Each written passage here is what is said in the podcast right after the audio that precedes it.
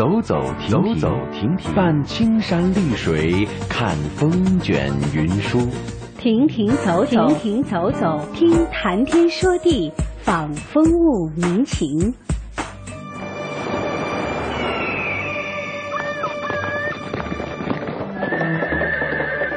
物我两陶然，乐游在神州。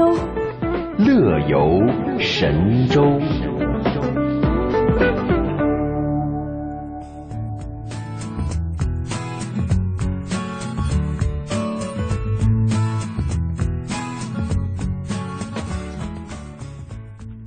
乐游神州，欢迎各位继续锁定我们的频率，开始我们今天一个小时的旅行。我是嘉华，嗯，大家好，我是志强，欢迎大家每天上午的十一点十分，呃，收听来自北京的声音。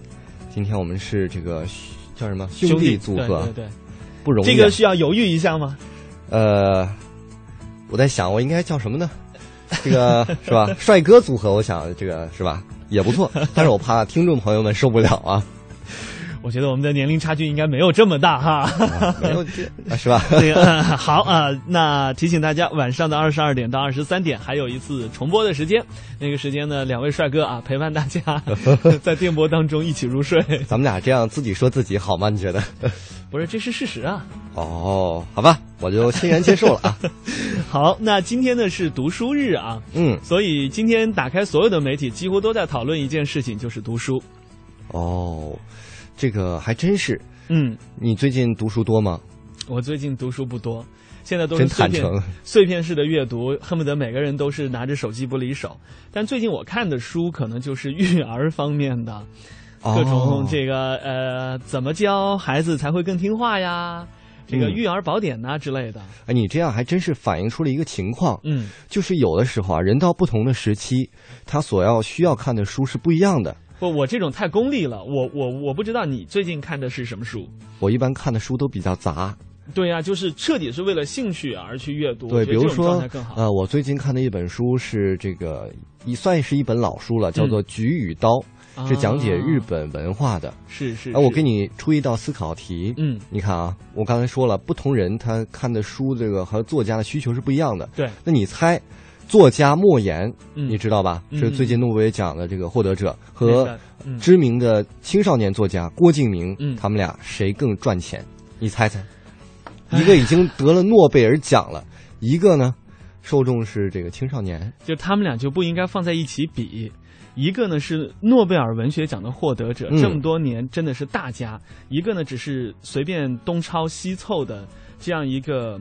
哎，也有听众，兴许是郭敬明的粉丝呢。是他的粉丝也没有关系啊。打官司之后，我国的法律体系当中给的一个相对来说公允的一个结论，就是他确实是抄了人家的书啊。那么，哎，你还是回到我刚才那个问题，你觉得他们俩谁更有钱？现在这个年代，一定是那个抄袭者更有钱。原创啊，知识产权是最有钱哈。对，其实还真是。因为你看啊，最近每年其实都有推这个作家富豪排行榜，嗯，占前几位的郭敬明一般都是前几名啊。对，嗯，比如说还有跟着跟他一起排到前几名的，其实都是青少年的这些作家，嗯，比如说饶雪漫，哎，青少年，还有年龄层更小的童话大王郑渊洁，嗯，这都是前几名富豪啊。这是怎么说？莫言虽然得了这个诺贝尔奖，但是望尘莫及啊。是。也就是说，现在我们这个文学阅读的主要的力量应该是青少年，没错，对吧？他们看，他们买，所以这些青少年作家才会挣到钱。因为我觉得，可能随着年龄的增长，像我们哈，呃，读书的动力越来越少，可能离书本越来越远了。对对对，青少年时期的话呢。呃，中国有个传统观念啊，你当学生不需要干别的，你把书读好就行。不管是出于考试啊，要写作文的目的，还是真的有足够多的时间，应该都是最主要的阅读的这个群体。对啊，你像志强刚才回忆了一下，我百分之八十读过的书，嗯，都是年轻啊，我现在很年轻哈，都是我这个青少年工作上学的时候读的。对对对。你像还有一个数据显示，嗯，二零一三年第十次全国国民阅读调查结果公布。呃，二零一二年，我国十八到七十周岁的国民图书阅读率为百分之五十四点九，零至十七岁，嗯，未成年人读书率为百分之七十七，嗯，这也算挺高的，远超成年人啊。对对对对对。呃，另外呢，还有一个非常惊人的数字啊，就是二零一二年我国十八到七十周岁的国民啊，人均的纸质图书阅读量是四点三九本，但是呢，这样一个数字是远远低于欧美国家的，嗯甚至啊低于同样属于东方文明的日本和韩国。没错，嗯，所以说我觉得可能也不能怪这些人，因为有的时候工作呀、生活啊一些琐碎，确实让我们无暇去享受图书给我们带来的快乐。对我们现在所处的这个时代呢，我们总说啊，就是步子太快了，就像这个播放设备当中的那样一个快进键，差不多在十年前的时候就开始反思中国人的脚步是不是应该慢一点，所以坐下来喝杯茶、看看花、弹弹琴、读读书啊。其实这才是中国人传统文化当中的一种生活方式。没错，比如说几百年前就曾经有钱云这样的女人，为了读书嫁入拥有天一阁的宁波范家。嗯，这天一阁呢，应该算是民间最大的这种私人图书馆了哈，就是为了读书啊。我就嫁过去了，把自己都牺牲了。这个，这这这不叫牺牲啊！我觉得这个这个女子是很有 很有见识的。其实我也可以做牺牲，嗯，我愿意为了一个漂亮的女子，呃，是吧？娶进来我读书，这我我弄反了是吧？不是这个这个也是对的。就像人家选择你啊，绝不是说因为你们家真的有那么多书，而是他会认为书香世家，对不对？出来的这个公子肯定差不了。哦，是这么回事儿。对，我一下成书香公子了。这个，当然了，你这也就是说 说而已。当然了，刚才咱们说这个传统，现在年轻人，我们觉得可能有这么多平板电脑啊、网络，他们读不读书呢？其实还好，有什么电子书啊，什么这个很多平板阅读器也可以读书。所以我们的希望还在。那么就引出我们今天的互动话题了，我们就问一下我们现在的听众：您最近读的一本书是什么呢？不妨跟我们来一起分享一下，同样呢，也可以告诉我们你的一些读书观，好吗？好，呃，接下来我们还是来关注一下今天节目当中的主体内容。首先呢是走读老字号，我们要去台湾的鹿港小镇来探访百年老店玉珍斋。今天的舌尖上的旅行，我们去云南尝一尝玫瑰宴。道听途说单元要讲述的是洛阳牡丹的故事。哎，乐游攻略单元，我们来说说看，呃，北京车展之后还能顺带旅游的一些顺义的一些景点。嗯，欢迎大家呢登录我们节目的互动社区 bbs 点 hello tw 点 com，找到我们今天的帖子啊，然后呢点击进入参与一啊节目的讨论啊。同样也不要忘了，今天很特别，是两个帅哥给你主持，所以啊，女听友们赶紧来参与我们的互动啊。乐游神州首播时间每天上午的十一点十分，重播时间每天晚上的二十二点十分。我们在台湾地区的中波收听频率是 AM 五四九、AM 七六五、AM 八三七和 AM 幺幺幺六。福州、莆田、泉州东部沿海部分地区以及马祖的朋友，您可以收听调频 FM 一零二点三。厦门、漳州、泉州南部地区以及金门的朋友，您可以选择调频 FM 九十四点九。我们的全球。收听网址三 w 点 hello tw 点 com，或者是登录中广网三 w 点 cnr 点 cn，点击中华之声来收听我们的在线直播或往期节目点播。来信请寄北京二一零五信箱，乐游神州栏目组收，邮编一零零八六六。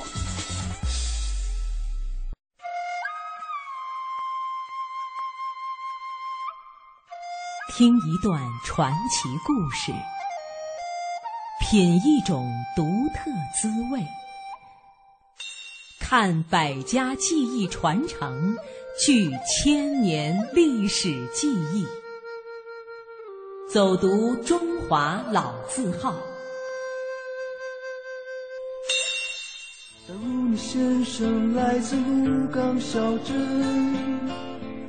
请问是否看见我的爹娘罗大佑的一曲《鹿港小镇》，将位于台湾彰化的鹿港唱的是名声在外。在鹿港古朴的老街上，好吃的小吃数都数不清。不管是烤鱿鱼、包子，还是鸡脚冻，样样都是经典。各有它的拥护者。不过，如果说到鹿港必买的伴手礼，拥有压倒性支持率的，非百年老店玉珍斋莫属。玉珍斋里的招牌产品叫凤眼糕，这是一种入口即化的酥软的点心。在中国古典的审美标准里，美人应该是一弯柳叶眉，一双丹凤眼。这凤眼糕因为形状很像美人的凤眼，所以而得名。在玉珍斋，我们遇见了正在热情招呼客人品尝的洪经理，他告诉我们说。这家店是不折不扣的百年老店，最早可以追溯到清朝光绪年间。这一针哦，从西元一八八七年，就是清光绪十三年开始创立。然后他最早第一代的是我们的郑垂老先生，啊，郑垂老先生是从我们大陆泉州，他是大陆泉州的巡捕人。然后他来到台湾以后，他就去做一个呃糕点，就像一个眼睛很漂亮的一种糕点。然后后来呢，大家就有用这个眼睛的形状来命名，叫做凤眼糕。而凤眼糕呢，它为什么会出名呢？因为凤眼糕是以前呢文人雅士他们比较有钱有闲的人才可以慢慢来品尝的，因为它就是强调四个字：入口即化。哦，所以说一般那个劳动阶层他们吃的就是属于比较粗的糕点，好，也就是可以可以方便携带、可以啃咬的、吃得饱的。啊，那个凤眼糕是属于吃得巧的，是不一样的。所以是一般那个呃劳动阶层他们比较会向往的一种那种比较精致的糕点，哦，它到现在有一百二十六年。最早以前的凤眼糕呢，因为那时候台湾没有面粉，都是用那个米来做，哦，所以说凤眼糕为什么要再慢慢的跟它包装呢？就是因为怕硬掉，因为糯米粉呢，它在空气中暴露了以后，就是比较会容易那个硬掉，就不好吃了。所以一定要把它包装起来，那个不是包好看的，它是因为这盒糕点呢，啊，它必须要有这些工序，比较麻烦，好，所以说它尤其是凤眼糕，最近在三四年级的教材里面讲到鹿港特别介绍，所以说呃更会更多人知道。凤眼糕是古代的时候文人雅士吟诗作对品茗的茶点，凤眼糕的质地极其细腻。口感绵密，入口即化，能使舌头产生一种芬芳舒适的感觉。轻轻地用两只手指捏起，力道大一些便会碎成小块儿。因为这样轻柔的质地，当它放入口中的时候，用舌头和上颚轻轻用力，便在嘴里粉化了。这种糕饼不适合用来大快朵颐。而适合配上一杯清茶，先喝上几口茶润喉，再细细的品上一块糕饼，嘴里泛起一丝丝的甜香。制作这样精细的糕点，自然也会非常费力。凤眼糕哈，它它的工序很麻烦，它像这一盒那个米做的这一盒最早的这一盒哈，做好以后四个小时不能摸，连我们都不能摸。四个小时以后要赶快包，没没有包起来又它会又会变硬。以最早的这盒米的来讲哈，因为它的基本成分很简单，它就是糯米粉跟糖，好，它必须把这个糖呢放在地底下半年哦，好三个月至半年。为什么呢？它要让它自然潮解。哦，很多人讲说为什么要自然潮解？我加水就好，不行啊，你加水它会长霉菌。好，所以你要让它自然潮解，那个糖湿了以后，你才可以跟那个糯米粉来和。哦，然后和完以后才可以成型，好才可以成型。所以那个那个凤梨糕呢，以前的人都讲说，哦，那我不是要很久才吃到这个一那一个凤眼糕吗？不是哦，以前的师傅很聪明，他们都在地底下呢埋了好几个瓮，好，然后这一瓮做好，刚好下一瓮可以用，下一瓮做好刚好那个又可以用，所以你还是一年四季吃得到凤眼糕。所以说这一盒是很。很早很很很久的一盒那个历史很久的一盒糕点，后来我们有在研发，这个就是后来面粉进进口以后，我们再去研发的那种，呃，以面粉为主要材质的。它当然五种口味里面就是有加绿豆，有加绿茶，有加芝麻，有加有加那个呃梅子这一些的口味，哦，所以说这个后来在研发的这种东西就不用刻意去把它包装了，它就不会硬掉了。啊，可是它的主要材质就是面粉材材质的。这一家百年老店一直都是以家族的方式传承。洪经理是第四代传人的女婿，他笑称自己只是个店小二。这一任到现在已经有第四代了，哈，已经已经四代的那个家族传承了。像我们现在第四代就是女儿接的，我是属于女婿，所以我说我是店小二嘛。老板在里面，就是也没有说不能传外姓哈，也这个都主要是说这个东西因为历史很久。你一定要有人把它传承下来。这个曾经有一段时间哦，凤眼糕几乎快消失掉。这个古早味的东西哦，你必须要有强烈的使命感哦，不然你一方面它很早以前就定定价，那个价格都很低；二方面它的工序又麻烦，所以你如果没有很强烈的那种那种传承的使命感，你做不下去。所以凤眼糕有一有一阵子在鹿港已经很少看到了。可是我我我太太来接这个。这个家族的这个店以后，我就跟他讲说：，你一家百年老店，如果没有以前的历史痕迹哦，你就不叫百年老店。所以跟我太太讲说，这一盒我坚持要一直做下去，哦，因为你一定要给上了年纪的人来到你的店，看得到他们这个所谓的成长的岁岁月的这种痕迹，啊，这个你百年老店才有意义。据说凤眼糕在当地风俗中是寻常人家女子出嫁时候的喜糕，寓意新婚夫妇一生衣食无忧、幸福美满。现如今，大陆游客去台湾旅游，很多个人游的游客都会把目的地选在鹿港，也都慕名前来品尝凤眼糕。哦，陆客自由行现在走得到鹿港了，以前团团进团出走不到鹿港。啊，现在比较多人会晓得说，哎，鹿港，他们因为自由行来到鹿港，他们会先做功课，啊，他们进了网站看了以后，他们就会知道说，哎，鹿港有一个东西叫凤眼糕，他们就会来看。请问您是从哪里来？我从北京过来。这边是自由行是吧？对对对对，自由行。你以前知道这个凤眼糕吗？没有，他听导游说的，在北京没有见到吧？好像是，所以我呢想在那儿买一点，回去尝尝呗，送给。朋友、同事看着也好看，还有我还没吃过吧？哦，对，这是百年历史的一个老店，我所以我觉得应该是比较好的吧。我是从广东过来的，很早以前就听说过凤眼糕是这边的很著名的一个特产哈。大老远来到这边就会带一些回去给家人尝尝，这个味道应该是很不错的。刚才在试了一下，我感觉很香很甜。夕阳西下，海风轻拂。鹿港在人们的视线中有着朦胧的轮廓。罗大佑在歌声中唱：“台北不是我的家，我的家乡没有霓虹灯。”我们听到的是从传统到现代过渡中的彷徨与失落。那个被我们抛在身后的家乡，用一缕挥之不去的乡愁牵动我们的心。是阿妈唤你回家的长长声调，是庙里虔诚朝拜的香烟袅袅，是儿时陪你每天玩耍的路边黄狗，也是那入口即化、梦中依然留着香甜记忆的凤眼糕。假如你先生来自鹿港小镇。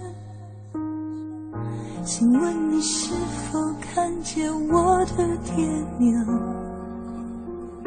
我家就住在妈祖庙的后面，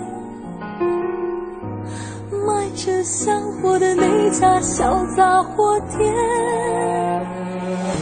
假如你先生来自鹿港小镇，请问你是否看见我的爱人？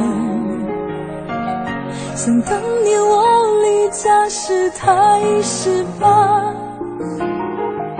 有一颗善良的心和一卷长发。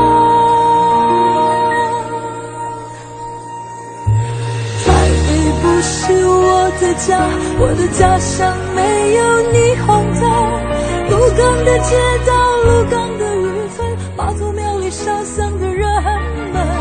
台北不是。我的家我的家乡没有霓虹灯，鹿港的清晨，鹿港的黄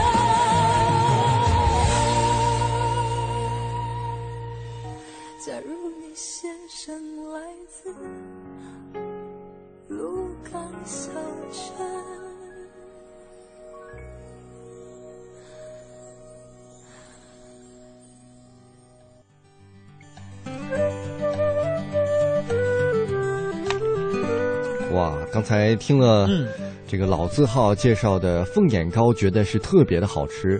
那么我也知道王毅哥这个不是嘉华呀，嗯，之前不久就去了台湾。你有尝这个凤眼糕吗？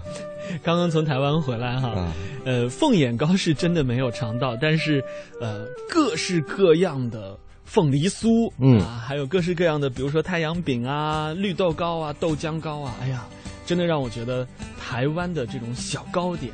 哦，实在是太棒了！哎，说到这个刚才说的那些糕点，我非常有幸啊，吃到了这个嘉华从台湾给我们带回来的叫什么香蕉糕是吧？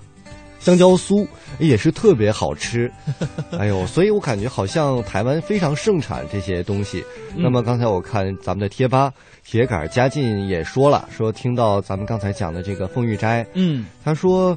台湾中部送亲友，不是太阳饼，就是咱们刚才说的这家凤玉呃玉珍斋。对对对，记得大学时光啊，他骑着摩托车在台中最繁华的中港路骑行的时候呢，玉珍斋这个旗舰店上还挂着一个大布条，说写着隔壁家的玉珍斋啊是假的，本店才是正宗的这个玉珍斋老店，超级醒目。后来他才知道啊，原来是这个妈妈和儿子在打商标的这个商标冠名权的一个官司。过了那段时间，很少吃到玉珍斋了。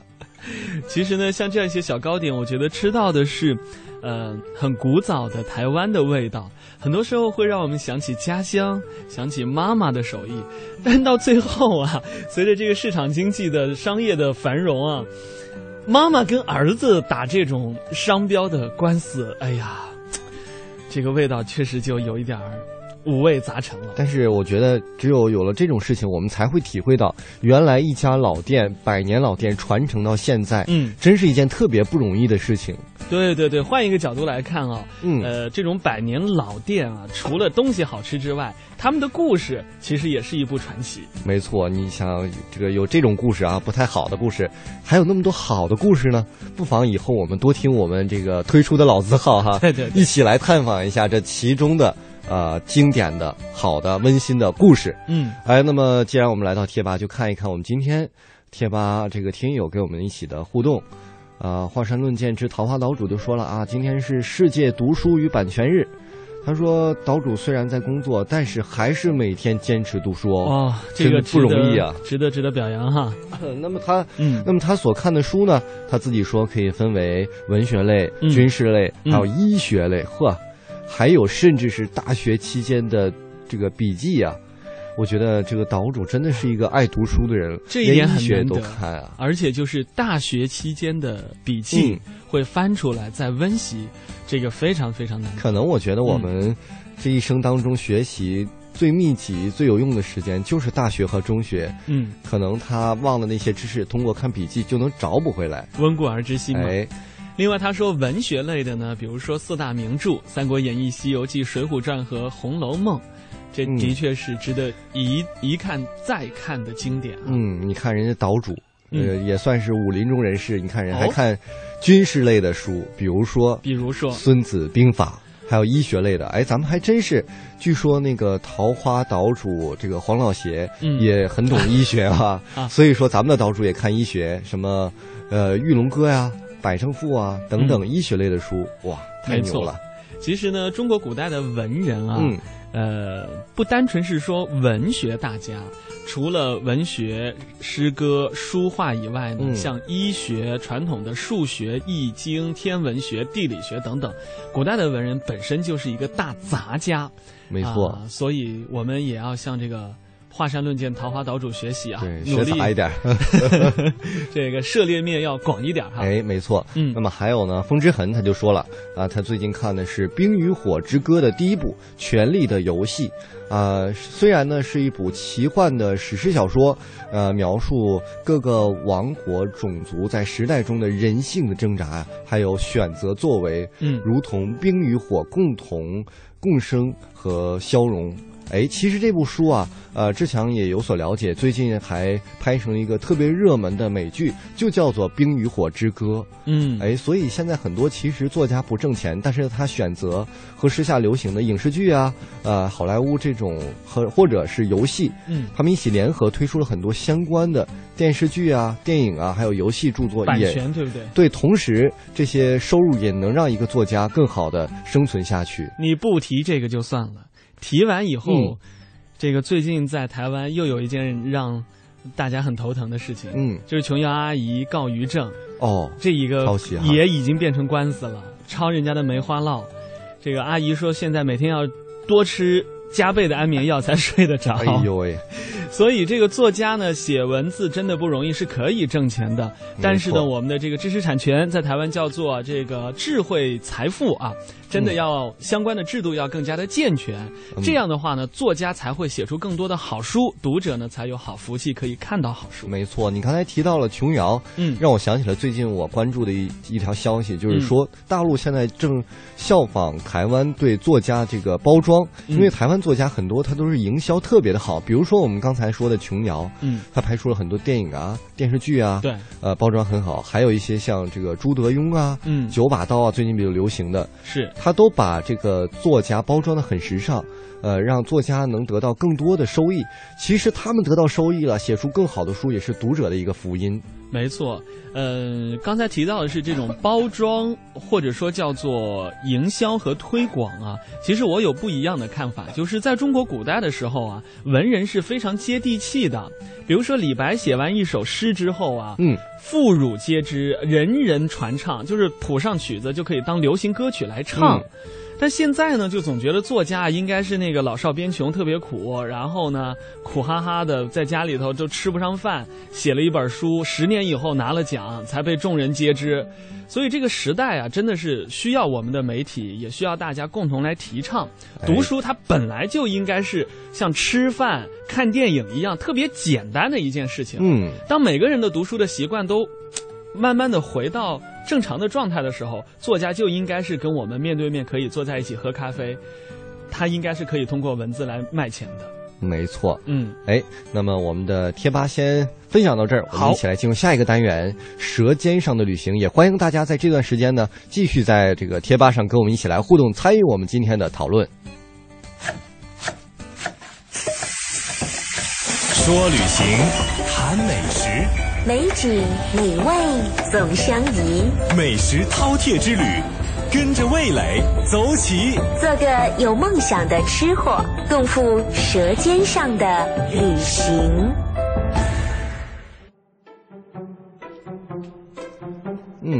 刚才我们老字号说的是凤眼糕，其实我们大陆也有很多好吃的糕点，比如说这个玫瑰做的一些食品生产，就是在云南，前段时间亚萍姐带回来的，这叫什么玫瑰饼，也是非常的好吃哈。那接下来呢，我们就开始这一次特别的舌尖上的旅行，要分享的是云南的玫瑰宴。嗯，那么。安宁八街呢，位于云南的安宁市南部，青山环绕，碧水蓝天，开阔的田野上，连片的玫瑰种植园是绵延不绝啊。清新的空气中弥漫着浓郁的玫瑰花香。那么八街距安宁城呢三十五公里，拥有万亩森林，空气呃含氧量是非常的充足，具有天然氧吧的称号，是生态旅游的好去处。那么到过八街的人啊，都知道八街有一种特产，叫做食用玫瑰。这种玫瑰啊，花朵非常的大，只要靠近它，就能闻到一股沁人心脾的这个花香。八街的食用玫瑰花期较短，一年只有三次的花期，分别是四月、七月还有十月。在这三个月里，到八街，在平坦的田野上，你就能见到成片的 火红色的玫瑰，鲜艳欲滴，让人不忍下手采摘。哎。嗯其实根据我们的了解啊，在这个云南的巴街啊，种植食用玫瑰呢，历史是可以追溯到上个世纪的八十年代。嗯，那根据当地人的说法，在八十年代以前呢，并没有人会专门的种植和食用玫瑰。当时呢，是有一家效益特别好的钢铁厂。啊，有一年中秋节的时候呢，这个食堂里的工作人员就突发奇想说：“哎，用这个玫瑰啊来做月饼的馅料，啊，应该不错。”于是呢，就提着种子找到这个当地的农户啊，让当地的农民来帮忙种植。那个时候呢，食用玫瑰的种植啊，还不是成规模的，呃，整个巴街的食用玫瑰的种植面积呢，还不到二十亩。那么一直到两千年啊，从这一年开始呢，因为这个玫瑰花的价格很好，产值呢超过蔬菜，于是很多的农户就开始大规模的来种植食用玫瑰，种植面积呢是将近有千亩。那现在呀，发展到今天呢，八街的食用玫瑰种植面积已经有两千多亩了。嗯，不仅仅是最初的玫瑰馅的月饼，包括玫瑰露酒。玫瑰茶、玫瑰的原汁、玫瑰的补水露、玫瑰含片等等等等，可以说这个食用玫瑰的深加工产品啊，现在是琳琅满目。哎，没错。那么除了深加工，其实这个安宁八街如今还推出了独具特色的玫瑰宴。呃，估计从名字您就能听出来，这个宴席上全都是玫瑰做的食品，从玫瑰糖到这个玫瑰宴，八街食用玫瑰。正从田野地头上走上了餐桌。据这个玫瑰宴的开发厨师就介绍说了，因为八街食用玫瑰啊，入入口的感觉非常好。之前呢，很多都停留在玫瑰糖啊、鲜花饼的制作上，就觉得有点可惜了。想尝试着把这个玫瑰做成菜肴，真正让这个玫瑰成为可以吃的食物。目前呢是已经推出了十五道菜，其中贵妃玫瑰豆腐还有香酥玫瑰等菜肴深受食客的欢迎。据了解呢，这个这个贵妃玫瑰豆腐啊是用日本的日本豆腐加上当天新鲜采摘的玫瑰做成的，非常的解暑啊。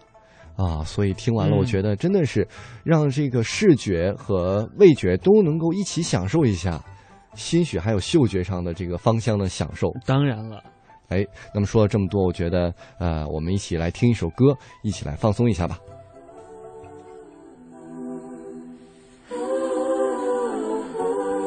来自于梁咏琪的《花火》。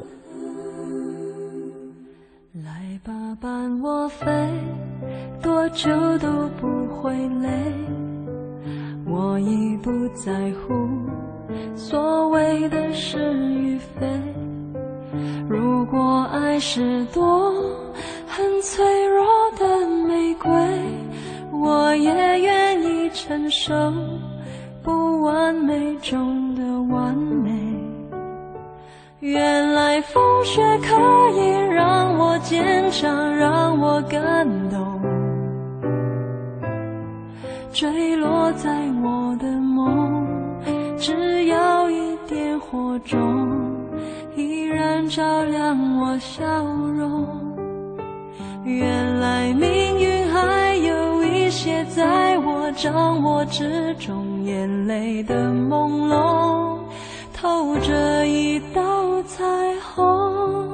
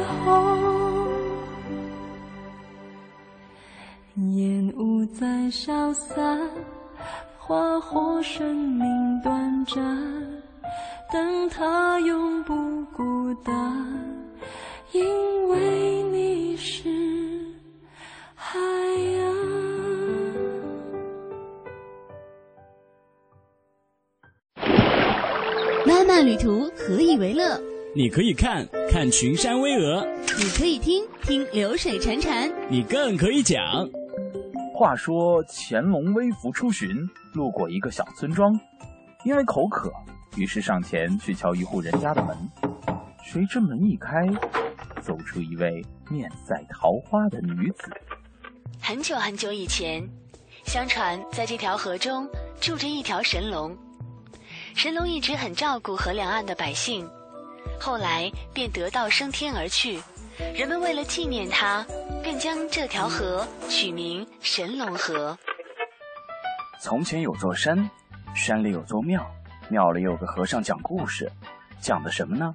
从前有座山，山里有座庙，庙里有个和尚讲故事，讲的什么呢？道听途说，说出旅途中的典故、传说、神话故事。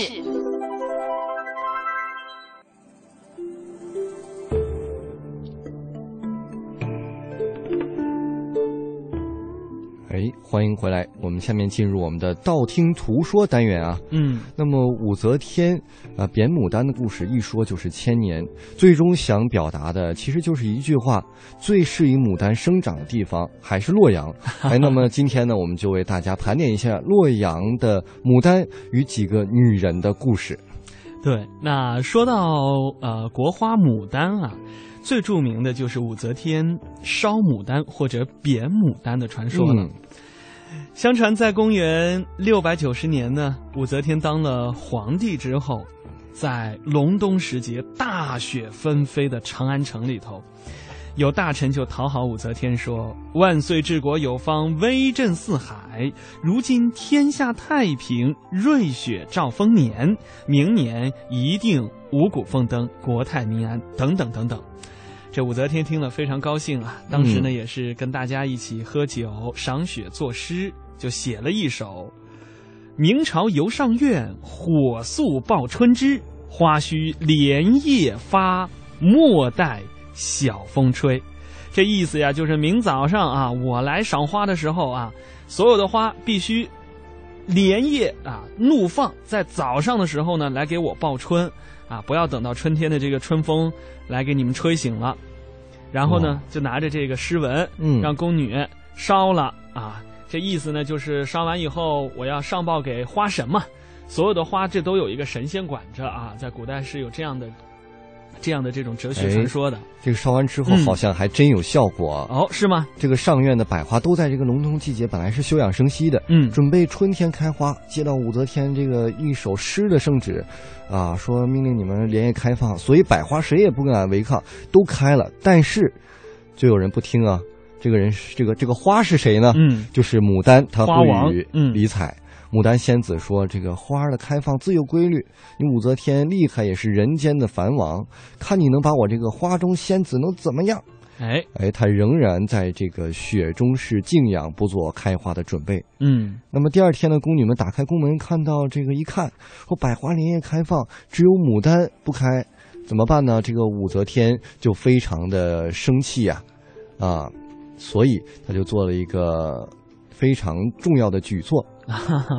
就是勃然大怒哈，下令要将这个牡丹从长安啊，当时的这个首都贬出啊，贬出去，贬到洛阳啊。所以呢，这个牡丹就到了洛阳。洛阳牡丹呢，这个移植过来之后啊，是不负洛阳人的厚爱啊啊，在春天的时候，各色牡丹竞相开放啊。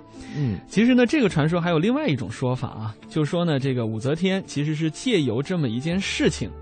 啊，在威慑或者说杀鸡儆猴，威慑这个文武百官要服从自己的统治。嗯，据说是连夜命宫女啊，用各种绢花，也就是假花，把其他所有的花都做出来，唯独没有做牡丹。第二天呢，通过贬牡丹的方式来告诉所有人，你必须服从我这个皇帝的命令，不然同样可以把你贬出去。哎呦，真的是，嗯嗯。那么除了刚才我们说的这个武则天哈，还有一个位高权重的女人，她是杨贵妃。杨贵妃啊，不同，她最爱的就是牡丹，嗯，也最爱与牡丹媲美。没错，呃，所以在这个李白的《清平调三首》当中呢，就把他和牡丹放在一起写。那据这个杨太真外传在，开元初年，唐玄宗杨贵妃在沉香亭前观赏交融三变，这交融三变说的就是牡丹当中的神品啊。嗯，一天当中可以有三遍，早上一种颜色啊是绿色的啊，中午一种颜色变成粉色的，那最后呢晚上还会有一种颜色会变成粉白色。嗯，没错。那么除了这个刚才的两个人啊，嗯、还有一个人也是。哎，怎么都是这个位高权重的？慈禧，呵呵，慈禧呢？她一生中最爱两种花，一个是兰花，一个就是牡丹。对，那么她喜欢牡丹啊，是因为，呃，他觉得牡丹呢象征着富丽堂皇、雍容华贵，嗯，可能他觉得跟自己的气质非常的像，而且他还喜欢画牡丹。对，一九零四年，他就画过一幅《牡丹图》，啊，画面呢是三朵牡丹，分为红、紫、绿三色。呃，还有他自己的这个大印在上面，呃，在他六十九岁的时候一锤定音，就把牡丹定为了国花呀。嗯，哎呦，真的是，所以女人，我想可能跟这个花都有着天然的一些联系，尤其这雍容华贵、富丽堂皇的牡丹哈，嗯，所以呢，在历史上，这个跟很多非常著名的女强人有着千丝万缕的传说。哎，那今天节目到这里啊，暂时要告一段落。最后的时间呢，还是关注一下我们 BBS 论坛当中啊大家的一些留言。嗯，没错，呃，像我们铁杆嘉进，呃，他还说了，呃，他说呢，最近在。台湾买了一本讲溥仪贴身管家口述历史的书，啊，他补充了很多溥仪之前的历史，非常的呃可读性非常的高。嗯，哎呦，他还说我提到了我说东北人志强要是看到了这本书，呃，想到这位老乡由皇帝变成平民，跌宕的一生，想必也会唏嘘不已啊。哎呦，我也是挺唏嘘的，因为人家从皇上跌落下来，人起码当过皇上啊，我这个不是你没当过呀。不过我觉得好像他应该是北京人吧，因为人毕竟原来是皇上啊。不是，你还想当皇上呢？我这个我小心愿啊，这这，你可以上《还珠格格》里头演一把。人家也提到你了，人家说这个华哥最近读的书八成都跟这个超级奶爸有关，是吗？我求证一下。我说一开场我就说了，就就的确是什么育儿宝典呐，什么如何做幸福的奶爸呀，怎么教孩子才会听啊。嗯，没错，这个功利性很强哈。另外，我们也看到哈，这个呃，我们的朝岁啊，朝岁还是朝岁哈，他呢一直在呼应哈。比如说刚才我们提到，呃，正港的玉珍斋妈妈跟儿子抢夺商兵商标权哈，他就说这应该是台湾版的王老吉加多宝的翻版吧？啊，这个点评很到位哈。然后他还说，几百年前的梅花烙都在抄了，表示大家没有忘记琼瑶奶奶。这个大家没有忘记，不一定非得用这种方式哈。没错，不不不能因为我我喜欢这本书，我就真是可以随便抄哈。这说明人家琼瑶奶奶这个书确实是写得好。嗯，没错。哎，我们说了这么多，也逐渐的到了我们今天节目的尾声了。在刚才呢，我们提到了很多花和女人的故事，其中就有杨贵妃，是吧？所以我们在节目的最后呢，就送上一首，呃，《新贵妃醉酒》，一起来回味一下。好了，乐游神州今天就到这里，明天的同一时间呢，我们接着游。嗯，拜拜了，明天见。